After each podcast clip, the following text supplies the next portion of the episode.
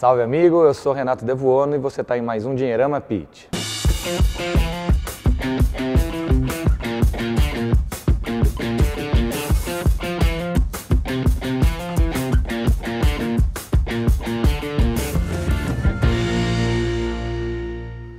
Olá, bem-vindo de volta a mais um Dinheirama Pitch. Hoje estou aqui com o Fernando Sembranelli. Tudo bem, Fernando? Tudo ótimo, obrigado pelo convite. Eu que agradeço você estar aqui conosco.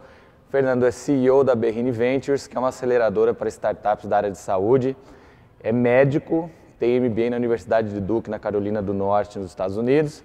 Conta um pouquinho para a gente, Fernando, sobre essa sua experiência, ou seja, o que é a Berrini Ventures, para o pessoal entender o papel da aceleradora, ainda mais na área de saúde, né? Perfeito, Ricardo. A Berrini Ventures é a primeira aceleradora de saúde, de startups de saúde do Brasil. Né? Ela vem suprir uma, um gap fundamental, que é as, as ideias dos profissionais de saúde, né, dos startupeiros, para desenvolverem as suas grandes iniciativas. Né? Lá nos Estados Unidos, a gente pode falar que a, esse, esse movimento começou com a Rock Health, que foi a primeira aceleradora de saúde. E aí, a partir daí, essas aceleradoras de saúde se espalharam através de todos os Estados Unidos, porque percebeu-se que havia sim um gap de, de conhecimento entre as startups e as grandes corporações de saúde. E essas aceleradoras uniam é, né, ou diminuíam esse gap de forma significativa, trazendo e desenvolvendo alguma das melhores ideias de startups na área de saúde até então. Entendi. Quer dizer, é, é um mercado que, sem dúvida nenhuma, ele, ele, é, ele tem uma demanda sempre crescente, porque, é, digamos, ele é básico, ele é fundamental na vida das pessoas, seja, tem muita oportunidade, a gente vai chegar nesse ponto. E aí, antes de chegar nesse ponto, eu vou, vou falar um, um, pouco com você do mercado de maneira geral. Né? É uma, uma abordagem que eu sempre faço nos, no, no, nos pitches, é a seguinte pergunta. O Brasil é sempre falado como um, como um ambiente tóxico para os negócios. Recentemente tive a oportunidade de entrevistar o Paulo Stark, que é CEO da Siemens, e ele falou para mim o seguinte, que é um ambiente desafiador, mas ele entende que forja empresários melhores e mais resilientes. Primeiro, você concorda que o Brasil é tóxico? E segundo, você concorda que de fato forja melhores empresários? Olha, eu concordo que, o, que o, o, Brasil é um ambiente extremamente desafiador e eu concordo que forja melhores uh, empresários. No caso das, das, das, startups, os empreendedores eles têm que ser muito resilientes, eles têm que se, e eles têm que se desenvolver muito em diversos campos, né? E eu diria que uma coisa que a gente pode abordar posteriormente, que a questão legal, quer dizer, o arcabouço legal em muitos casos para as startups de saúde ainda não está desenvolvido, o que torna ainda o ambiente ainda mais desafiador. Essa é uma coisa muito interessante. E assim, falando de você, essa coisa de empreender, porque você é médico, né? Então, normalmente, quando a gente pensa em médico, a gente pensa o cara desenvolver a especialidade dele, seguir é, a medicina, tem todo, para quem não é da área, tem todo um, uma aura né, de, de, de, ah, de, status e tudo mais. Como foi essa ideia, como, como foi, surgiu a ideia de empreender para você? Foi uma coisa natural e, e, principalmente na área da saúde? Você identificou a oportunidade ou você sempre teve esse espírito empreendedor? Perfeito. Né, primeiro, meus pais são médicos, né? Então, assim, e eles são médicos empreendedores. Eles têm, meu pai é sócio de uma clínica no ABC. E aí, quando eu estava no segundo colegial, esse, essa clínica passou por um, um, um, desafio administrativo, financeiro muito grande. Aí isso me chamou um pouco muito para a questão da saúde, saúde financeira, né? E desse negócio e a importância da gestão. E meu avô, por outro lado, ele é, ele é advogado, mas ele faz Uh, depois que ele se aposentou, ele começou a fazer cachaça. E essa cachaça se tornou uma das melhores cachaças do Brasil, reconhecida tal. Então, é, eu acho que essa veia empreendedora é uma coisa que vem muito forte, né? E, e aí eu comecei a perceber que o meu interesse maior era, sim, empreender na área de saúde, mas fazendo mas tendo um impacto muito positivo, né? Fazendo bem, assim, entendendo, cuidando da saúde das organizações. É, e aí eu comecei a perceber que todos os empreendedores de saúde, de um modo geral, em especial os empreendedores Endeavor, me chamavam muito a atenção como modelos uh, de pessoas, modelos de negócio.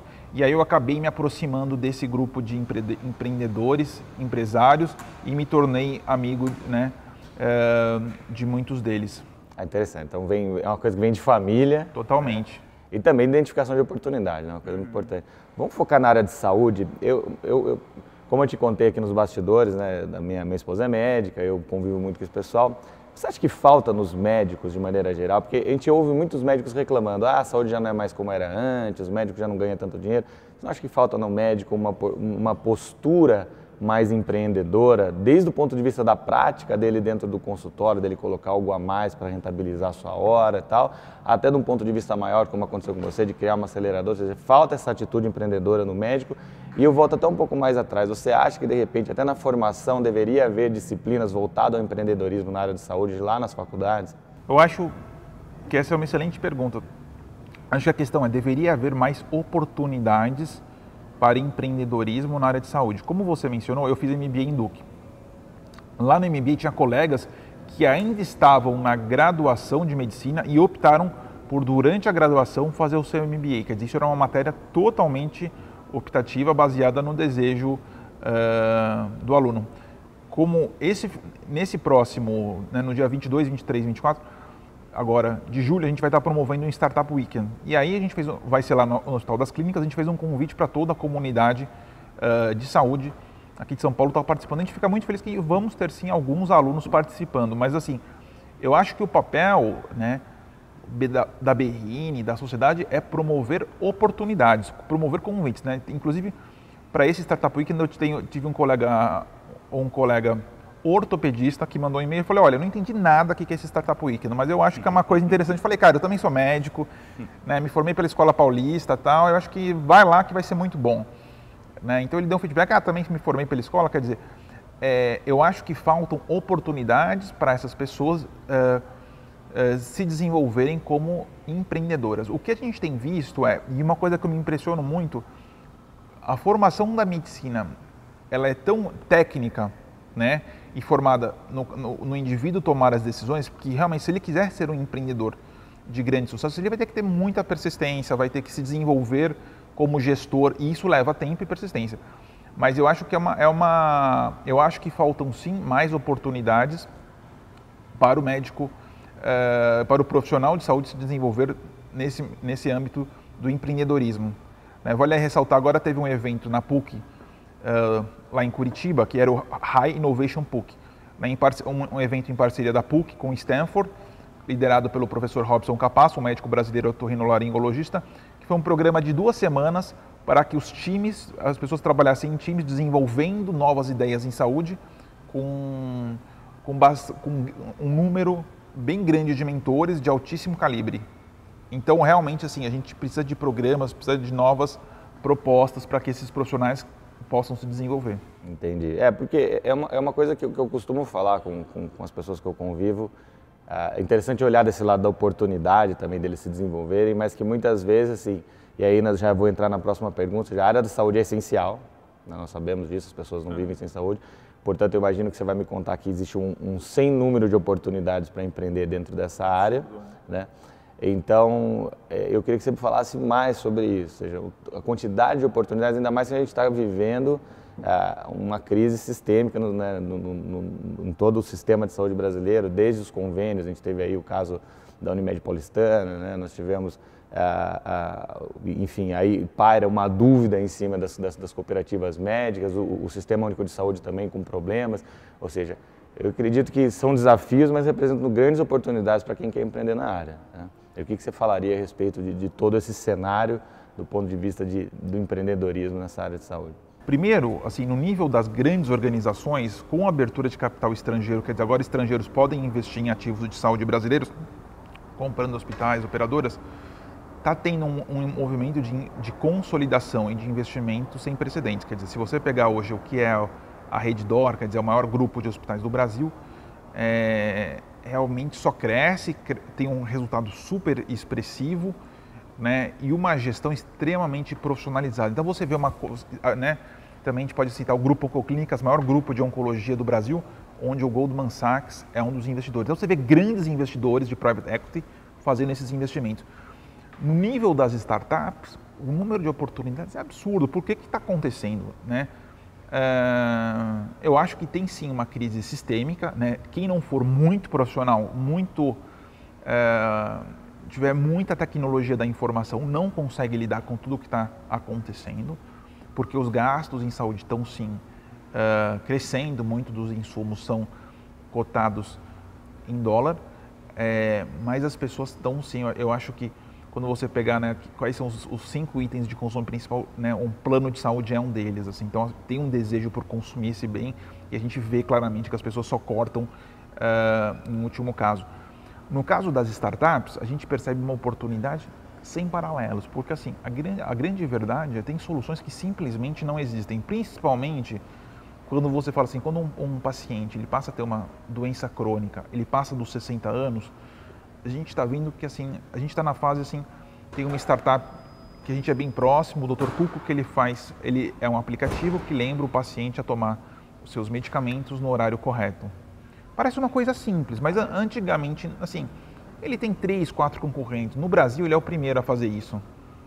Né? E aí vai fazer pilotos com grandes hospitais, operadoras, para validar uh, esse sistema.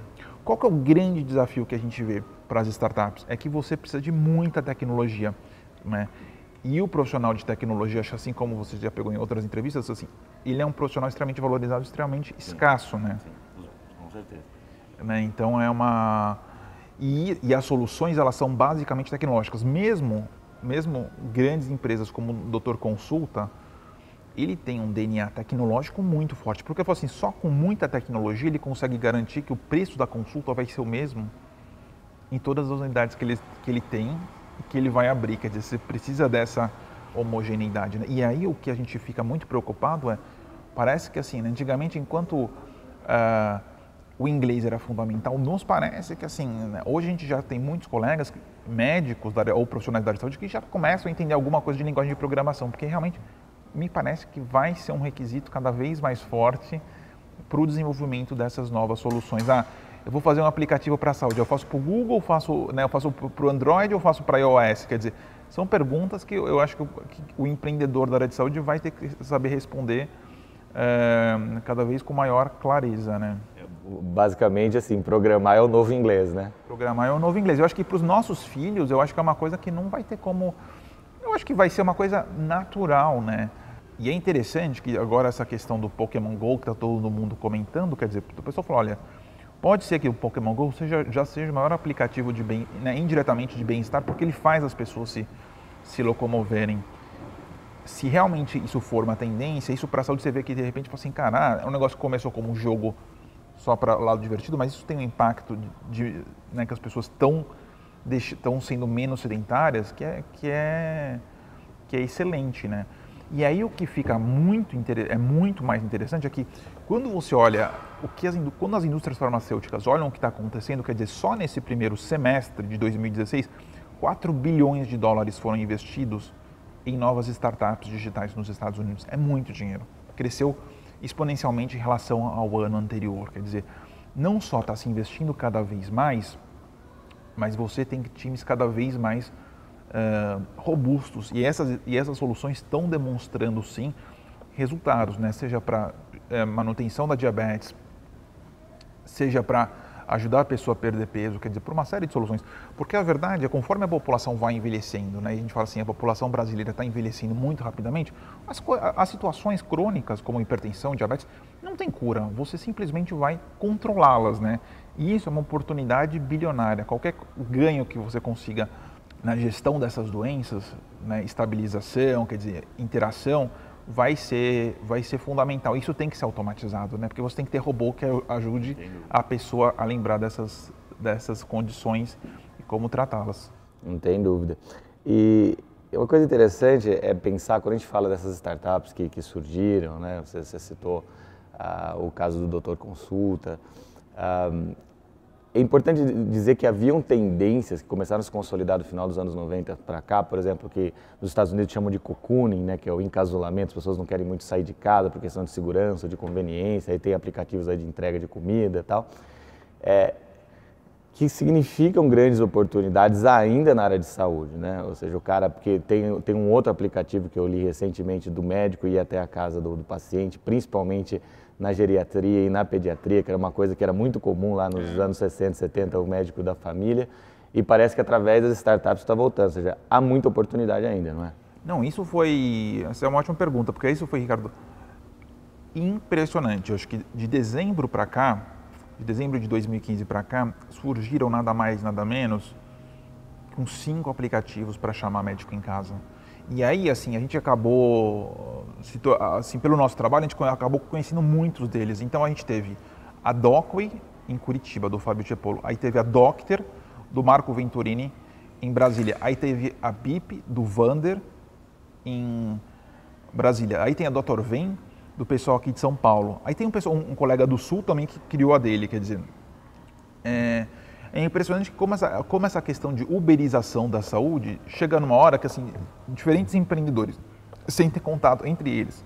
Falam assim, opa, vai ter, tem, uma, tem uma oportunidade aqui. E aí volta aquela questão, que começou a acontecer? Esses empreendedores do Uber da saúde, logo que eles, eles lançam, eles percebem a oportunidade, lançam, e aí eles vão ver se aquilo tem, uh, vão ver como é que é o, o arcabouço legal para aquela solução. E aí a percepção é não tem um arcabouço legal claro. Né? E aí qual que é a questão? Quando regionalmente você se relaciona com os conselhos regionais de medicina e, e na federação você se relaciona com o Conselho Federal de Medicina.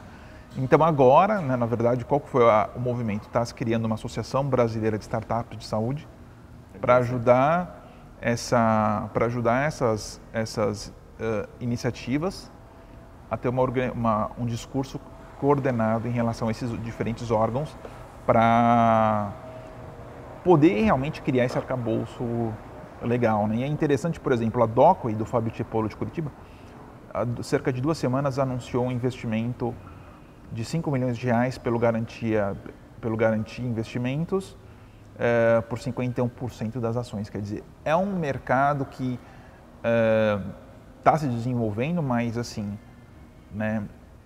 As, os fundos estão olhando, os fundos, os anjos estão olhando com muita, com muita atenção. Até porque um discurso, a gente tem, a gente uh, faz gestão de várias comunidades. Então a gente tem grupo de investidores em saúde, de mentores, de médicos, empreendedores. E aí no grupo de investidores, assim, conversando com investidores, fica muito claro que eles têm um desejo e uma necessidade de investir mais em saúde. Não dá para você fazer um fundo hoje de 100 milhões é, e não alocar, não, não ter um percentual alocado para a saúde. O desafio é achar os bons projetos que façam sentido, né? Mas assim, a gente fala não tem capital faltando, tem capital disponível para bons uh, projetos. Vai de acordo com o que você estava falando antes. A gente estava batendo um papo, você falou assim, falta um pouco de transpiração, né? Falta um pouco de, de, de, de background, muitas vezes. Tem às vezes boas ideias, mas ainda falta é, o teste, ainda falta a validação, não é?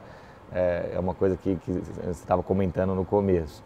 Ah, olhando uma, uma questão que, gente, que, que, sempre me chama a atenção também na área de saúde, e, e de maneira geral, que é sempre aquela coisa de, de, excelência operacional do ponto de vista de custo versus experiência do cliente. Né? Tem, tem um projeto muito bem sucedido, que você, provavelmente você conhece, eu até li um livro a respeito disso, que chama-se A Disney Administrar Seu Hospital, que foi um projeto desenvolvido dentro do Disney Institute. A Disney tem um curso lá de, de do, do Disney Quality Standards para healthcare e o primeiro o projeto piloto foi implementado no Hospital da Flórida Central. Então, ou seja, tem uma ala lá que, que, que eles pegaram o padrão de atendimento Disney e aplicaram e o resultado foi super bom, inclusive a, a, no prognóstico dos pacientes, né, principalmente na, na área de pediatria, coisas, oncologia, coisas mais sérias. Ah, como que você enxerga isso na saúde? É, falta um pouco essa, essa visão da experiência do cliente, que já não é simples, né, cara? Você atender o cara no hospital, somente uma doença terminal tal. Como você vê esses projetos? Você acha que é uma coisa que tende, é, embora assim, nos Estados Unidos há sim, realmente, esse projeto foi replicado em vários outros hospitais, ou seja, custo versus experiência. A experiência do cliente, no final, ela acaba trazendo bons resultados do ponto de vista financeiro, que supera essa questão do custo e, e qual a importância disso na área da saúde? Eu acho que essa questão da experiência do, do paciente é uma questão que tem ganhado uma relevância extremamente uh, importante, né? Uma parceira nossa, da Daniela Camarinha, da YouCare, ela teve na, recentemente na, na Cleveland Clinic só participando de um seminário de experiência do paciente. Assim como Einstein, aqui de São Paulo, organizou um, um fórum de experiência uh, do paciente. E aí você percebe, assim, essa, e tem uma, um laboratório clínico aqui de São Paulo, que é o Laboratório FEME, que, que, usa, que trouxe consultores, né, que, que utilizam esse método da Disney para treinar o atendimento. E é uma coisa assim, é muito, muito impressionante. É um laboratório só focado em saúde da mulher, que ele, ele realmente uh, usou esse treinamento, conseguiu replicar e com isso não só era um laboratório de uma unidade só, agora ele está na segunda em fase de expansão, ele conseguiu criar um diferencial muito significativo frente à concorrência. E por outro lado, também conseguiu criar uma fidelização dos pacientes muito maior. Então o que você vê, você investir numa excelente experiência do paciente, traz um diferencial de valor para a empresa, né, um diferencial competitivo uh, muito grande. Como paciente, o que a gente uh, eu acho que eu acho que o paciente hoje está muito mais uh, crítico, né? E está buscando uma excelente experiência, ele está buscando um vínculo, né? Está buscando é, então eu acho que eu acho que realmente esse é um diferencial é um diferencial significativo. E eu acho que com as redes sociais, né, isso que é uma coisa que os profissionais de saúde têm muito receio e as organizações, quer dizer, o paciente insatisfeito, ele faz um super estrago, né? Porque às vezes assim, porque às vezes você não sabe se, se é, se, né, porque mesmo a gente, assim, a gente acaba sendo eh, influenciadores, assim, então você tem que, né, a gente entende que a experiência do paciente é fundamental, tem coisas assim, até como você reporta um erro, como é que você faz isso? Isso tem que ser claro, quer dizer, quando você erra, um hospital saber admitir esse erro é fundamental, não é fácil. A gente, né, recentemente, mesmo no, nesse, nesse seminário do Einstein, o Einstein falou, olha, nesse caso aqui especificamente, a gente teve um, um efeito adverso, teve uma, uma conduta que a gente reviu, né? É, infelizmente a paciente é, não sobreviveu, mas a gente re, reviu. Então eu acho que esse, esse, esse aprendizado das organizações é fundamental. É, então acho que esse é um tema que exige muito processo, muita profissionalização, né? É, e para as startups eu acho que é, uma, é um tema que vai, vai muito de encontro a como criar uma experiência do, uma experiência do usuário excelente, que não é fácil. Não. Né? Pouquíssimos aplicativos de saúde são uma coisa assim que depois de um, tem, de um certo uma, duas semanas, os pacientes continuam usando. Ah, é interessante esse dado. É. Basicamente o que você falou corrobora com essa visão. Assim, custo é importante, claro, a gente sabe que tem que. Né, o Paulo Leman sempre fala que custo é que nem unha, tem que cortar sempre. Mas quando você proporciona também uma experiência excelente, acaba que a receita compensando esse, e nem sempre é um tanto custo a mais para você é, proporcionar essa experiência. Então vale a pena sim se dedicar nessa questão da experiência. É, é. E eu acho que tem uma questão na saúde que tem a qualidade percebida, né? Quando o paciente percebe uma qualidade, um cuidado, né? É, ele está assim disposto a se deslocar mais, a pagar mais por esse atendimento, né? E aí eu queria talvez entrar num ponto que é a gente tem visto de todas assim, né? Eu estou nesse eu, eu, desde quando a gente começou a empreender saúde até agora, dizer, desde 2010 até agora, se teve um setor no Brasil que realmente bombou, cresceu, que é um fenômeno, é o fenômeno das clínicas populares com doutor consulta. Não só das clínicas populares, eu acho que esse ano especificamente as startups relacionadas a acesso à saúde, elas são elas são talvez assim realmente os grandes fenômenos. Por quê? Você tem duas questões. Uma, muito paciente, mais de 1,6 milhões de pessoas perdendo seu, seus convênios médicos, e outra, com a crise econômica, o SUS de, deteriorando em todos os estados. Com isso, você tem uma, uma grande massa de pessoas com certo poder aquisitivo que podem sim comprar uh, consultas e exames e estão buscando uh, clínicas e profissionais com tickets que façam sentido. Quer dizer, ele não vai pagar 400 reais, né, porque, até porque ele tem que fazer todos os outros exames. Mas isso realmente, assim, em, termo, em termos de, de investimento, é muito significativo o que foi, né, o que foi investido. Já se fala em, em, investimentos em clínicas populares de mais de 500 milhões de reais, quer dizer, sem dúvida nenhuma, é o maior aporte no setor uh, de saúde, em novos negócios, né? É, o grande desafio das clínicas, das, desses, dessas soluções de clínicas populares é a expansão, né? Não é fácil você abrir 10 clínicas populares mesmo que você tenha capital, porque na verdade você, na verdade, você não tem profissional de saúde para você alocar facilmente, né? Realmente, por mais que tenham, estejam abertos muitos cursos na área de saúde, o profissional de saúde continua sendo um profissional bastante escasso. É, se a gente for olhar aqui o CREMESP, acho que está em o número dos registros está em 180 mil, alguma coisa assim. Se você pensar que uma parte importante dos caras do começo já se aposentaram, já faleceram, tal, quer dizer, e pensando só na população do estado de São Paulo, é um déficit médico gigante, né? Não é? Porque fala assim, ah, tem muito curso, tal, mas ainda falta muito médico, não tem, não precisa ser um, um expert em matemática para chegar nessa conta. Né? E aí eu acho que é interessante, ontem estava vendo uma entrevista do, do presidente da IBM, ele falando do Watson Health, né? E realmente, assim, é uma, as inteligências cognitivas, né, vão ser, vão ser uma ferramenta importante para diagnóstico, para diminuir erro, quer dizer, você vai ter um, né, você vai ter é, realmente um papel, um papel cada vez maior dessas tecnologias para ajudar na tomada de decisão, para aumentar a assertividade. Vou falar um pouco de uma, de uma coisa mais, um pouco mais ampla para quem está querendo empreender, abrir claro. sua, ou quem já tem a sua startup e de repente quer vir procurar a Berrin Ventures, falar um pouco de compliance jurídico, quantas pessoas têm que prestar atenção, né, os empreendedores nessa questão, principalmente se eles pensam em procurar um acelerador ou pensam em procurar um investidor anjo, o que você falaria nesse aspecto? Porque eu já ouvi que muita gente esbarra nisso, chega lá e de repente o compliance não está tão legal, tem alguma coisinha sem nota para o passado, então, assim, da, da, da, da governança corporativa para essas pessoas do ponto de vista financeiro, jurídico.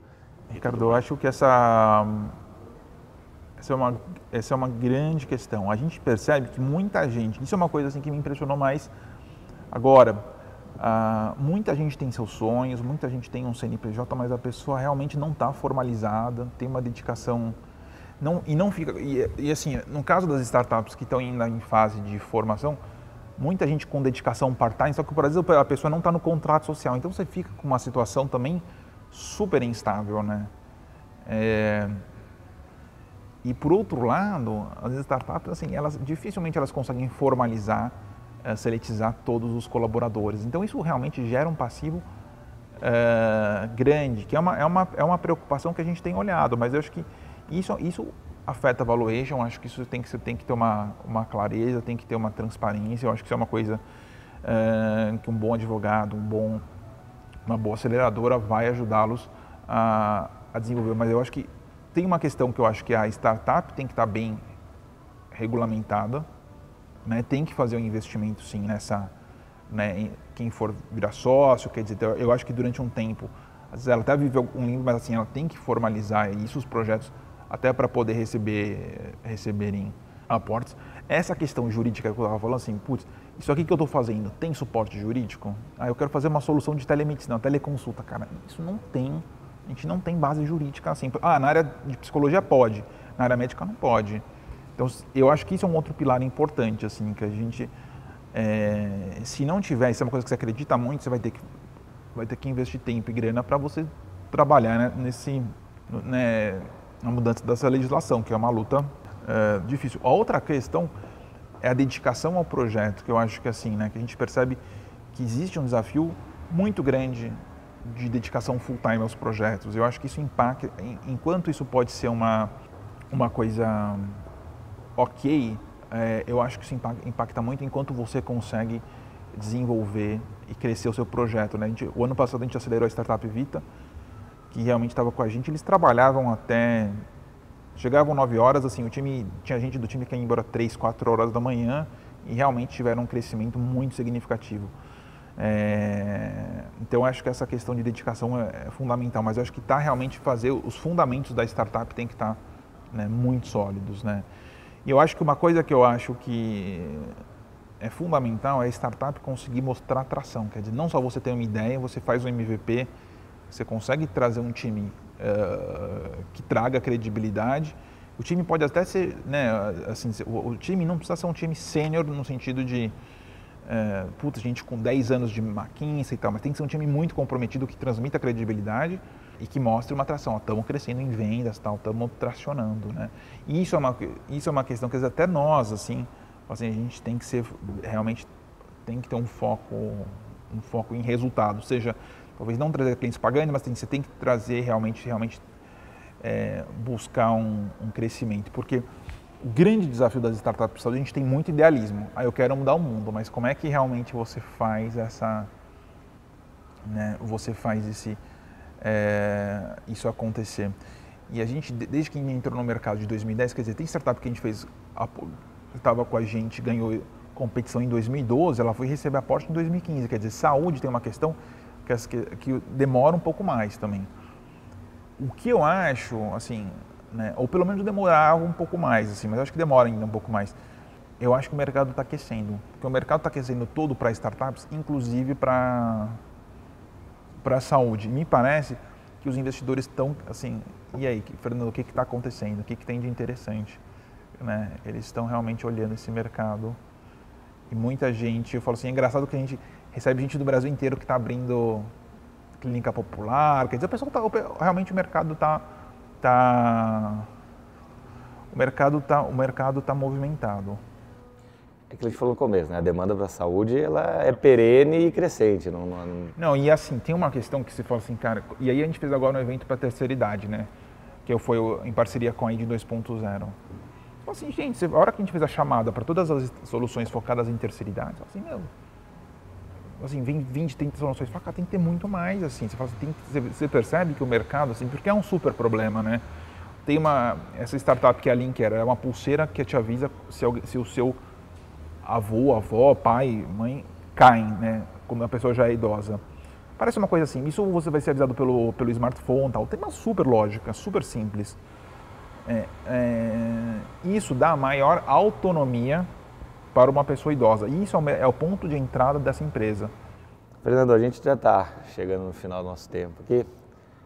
Eu queria que você deixasse, uh, primeiro assim, falasse para o pessoal que, tá, que, que quer empreender a respeito dos desafios, né? ou seja, que não é simples, que o fracasso faz parte do aprendizado, ou seja, que muita gente que hoje é grande já quebrou e nesse meio também deixasse um recado para os seus colegas, né? seja, para os colegas médicos, como é importante essa visão empreendedora na carreira dele, que não adianta só dizer que hoje a, a saúde já não dá dinheiro como em outros tempos. Né? Eu acho que a primeira questão do empreendedorismo, eu acho que tem muito a ver com o, o, propósito, né? Qual que é o seu propósito, qual que é a sua marca, assim, o que, que você quer é, causar de modo significativo na sociedade. Né? Eu acho que é, é uma jornada muito dura, mas assim, realmente o que te move, o que nos move é, essa, é o nosso desejo de causar uh, mudança, né? E para os colegas médicos, eu acho que assim, tem vários, vários, vários colegas, né, novas técnicas cirúrgicas, novos equipamentos, grandes serviços de saúde foram criados, criados por grandes uh, colegas médicos empreendedores. E aí, isso é uma coisa assim que a gente percebe que assim, você ser médico empreendedor não te, não te afasta da profissão médica, por outro lado, te aproxima, que é você justamente identificar uma, um desafio na sua área de atuação, poder propor um novo serviço ou solução e a partir daí realmente ir para um outro, um outro patamar e poder contribuir ainda mais com a medicina. Eu acho que isso vale para médicos, enfermeiros, é, fonos e outros profissionais é, da área. Né? Então é interessante, por exemplo, eu queria dar um exemplo aqui, que é o catéter de Fogarty. O Fogarty era um, é, um, é um médico americano que ele inventou esse catéter para uh, eh, fazer um procedimento, embolectomia. E aí, é, ele se tornou assim, não só ele teve, depois que ele desenvolveu esse catéter, ele teve muito sucesso financeiro, mas ele ajudou muitos pacientes, né? E se tornou ainda uma referência, uh, uma referência mundial nessa área, né? E passou a, a, a, apoiar o desenvolvimento de novas soluções em saúde, novos medical devices. Quer dizer, então na verdade, o empreendedorismo em saúde não quer dizer que você vai abrir uma pastelaria, quer dizer que você vai, que você pode, deve sim uh, desenvolver novas soluções pra, na, na, na, sua própria especialidade. Que é uma coisa que eu acho que, é, que no Brasil é mais desafiador, sim. Por isso que né, a gente faz, tem uma parceria um envolvimento com o pessoal do Centro de Inovação da, do, do Hospital das Clínicas, lá no INRAD, é, porque eu acho que é, esse tipo de solução se faz dentro também do ambiente é, universitário. E a gente está aqui, a BRN Ventures está aqui à disposição para conversar, a gente vai ter sempre uma série de eventos que a gente organiza sozinhos ou em parceria para ajudar a desenvolver o empreendedorismo em saúde no Brasil. Maravilha. E a gente sempre encerra com a mesma perguntinha.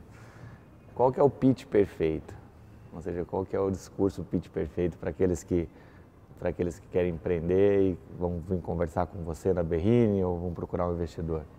Olha, eu acho que aquele o pitch perfeito para mim é aquele com, muito apaixonado, muito fundamentado, que mostre uma forte possibilidade de crescimento e com um time extremamente comprometido. Com certeza eu acho que isso é o que faz, isso é o que prende a nossa a nossa atenção. Maravilha. Tá aí o pitch perfeito aí com o Fernando Sembranelli da Berrini Ventures. Eu queria agradecer, Fernando, muito obrigado. Obrigado, Asson. convite. Vocês tiveram aí uma supervisão aí da Berrini Ventures, da área de saúde, de startups e tudo mais. Lembre-se sempre, contato.dinheirama.com para qualquer recado que você queira deixar com a gente. E eu espero vocês no próximo Dinheirama Pitch. Um abraço e até lá. Thank you.